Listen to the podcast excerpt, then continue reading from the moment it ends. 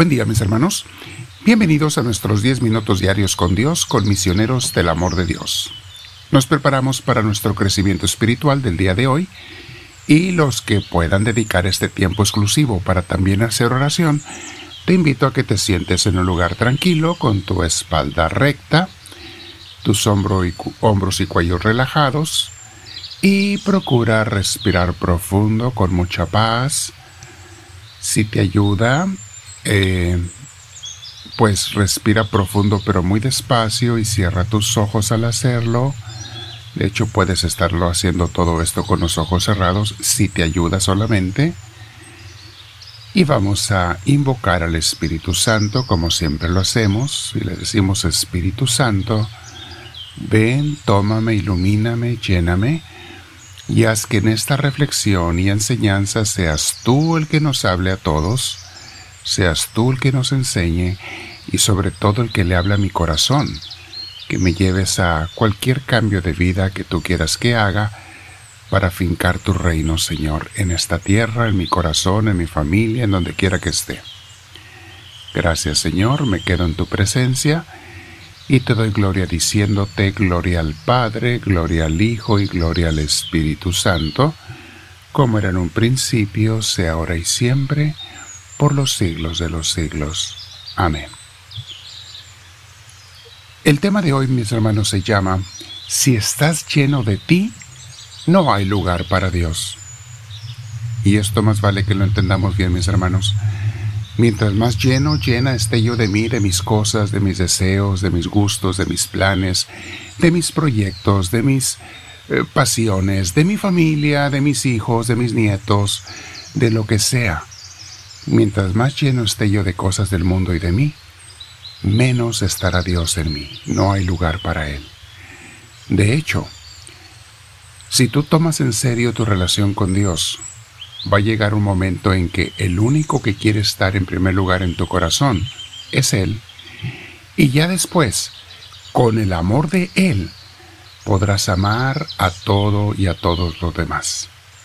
Dios no quiere que desprecies a nadie, claro que no pero tampoco quiere ocupar ningún segundo o tercer lugar en el corazón de nadie. Muy importante, muy interesante esto, mis hermanos, para meditar.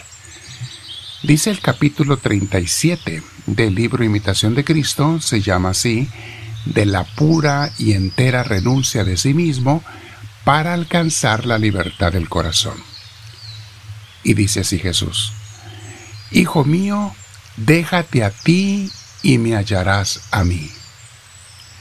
Aquí yo le agregué la cita bíblica porque indudablemente se va a referir a ella, la de Mateo 16, 24, cuando dijo Jesús, el que me quiera seguir, que se niegue a sí mismo, que tome su cruz y que me siga. De esto nos está hablando el autor de Imitación de Cristo cuando dice, Hijo de parte de Dios, déjate a ti y me hallarás a mí. Saben, la gente no encuentra a Dios porque se están buscando a ellos mismos. Por eso no encuentran a Dios. Y la gente no tiene a Dios en su corazón porque su corazón ya está lleno de cachivaches y de triques y de tantas cosas. No hay lugar para Dios. Y Dios necesita lugar para Él. Tu corazón para Él.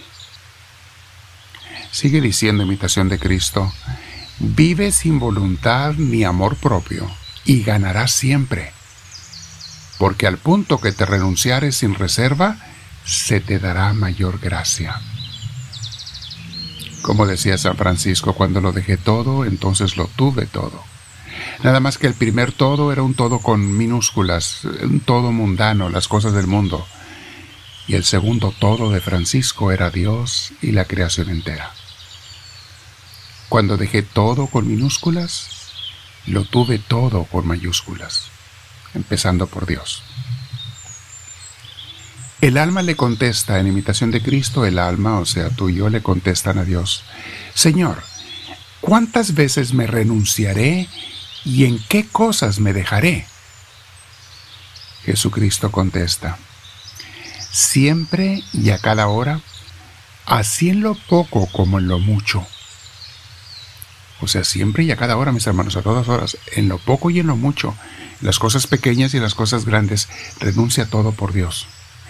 Ya sabemos, no significa que vas a dejar tus compromisos, ni la gente a la que sirves y amas, ni a tu familia, no se refiere a eso el Señor, se refiere, nada de eso puede tener el lugar de Dios en tu corazón. Y sigue diciendo, Jesús, nada exceptúo, sino que en todo te quiero hallar desnudo. Significa sin ningún apego, sin nada.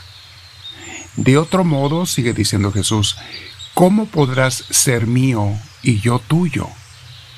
Si no te despojas de toda voluntad interior y exteriormente. Cuando más presto hicieres esto, tanto mejor te irá. Y cuanto más pura y cumplidamente, tanto más me agradarás y mucho más ganarás. Este versículo, mis hermanos, lo pueden utilizar para un retiro de todo un día. ¿Qué tengo yo en mi corazón, en mi vida, que ocupa los lugares de Dios o que no le deja entrar a Dios?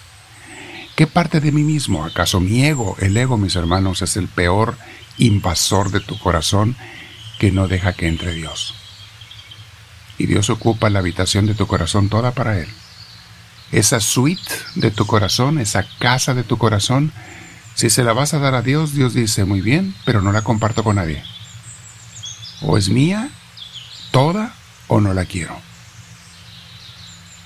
¿Qué no entendemos, mi hermana, mi hermano, que cuando amamos a Dios por sobre todas las cosas en primer lugar, es cuando mejor y más puramente amaremos a los demás? Empezando por la familia. Alguna gente quiere ponerlos como contrarios. O amo a Dios o amo mi familia. Claro que no. Van juntos pero en primer lugar Dios. Dios es el cimiento y la casa y el todo. Y luego entra tu familia si tú quieres. Pero Dios es todo. Va Él primero. Versículo que sigue dice así, de imitación de Cristo. Algunos, está diciendo Jesús, algunos se renuncian, pero hacen excepciones y no confían en Dios del todo. Y por eso trabajan en cuidar por sí.